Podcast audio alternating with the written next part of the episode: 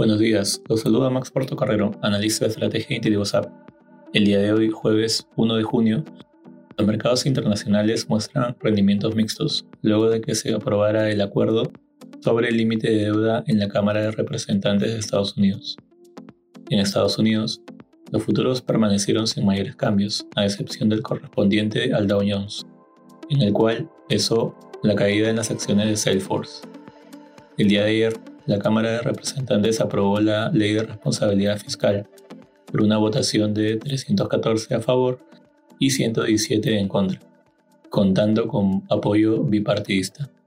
De esta manera, el proyecto de ley será votado en el Senado y de ser aprobado finalmente llegaría al escritorio del presidente Biden. Por otro lado, hoy se dieron a conocer las nóminas privadas de mayo, las cuales crecieron 278.000 contra un estimado de 180.000. En la eurozona, los mercados operan al alza ante las menores expectativas de una posibilidad de impago en Estados Unidos.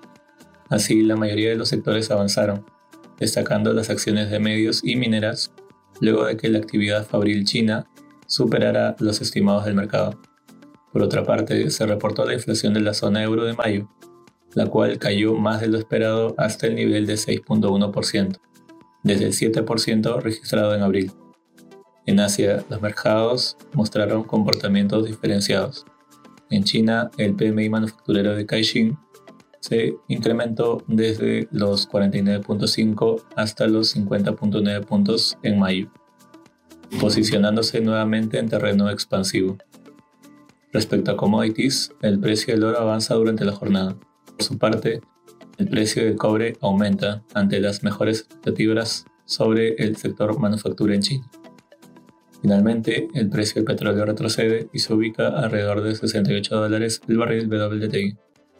Muchas gracias por su atención y si tuviera alguna consulta, no duden en contactarse con sus asesores.